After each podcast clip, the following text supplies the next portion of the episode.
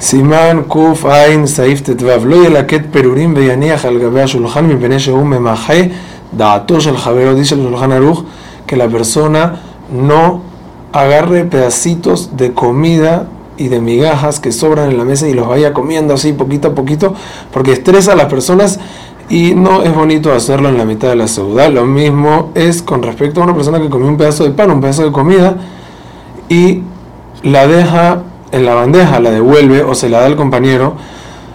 porque aunque a él no le moleste comer algo mordido por otra persona, hay mucha gente que le molesta y hay que tener cuidado de no hacerlo, porque si no, el otro va a terminar comiendo porque le va a dar pena decir que no y le va a dar asco y es falta de Derech Eretz.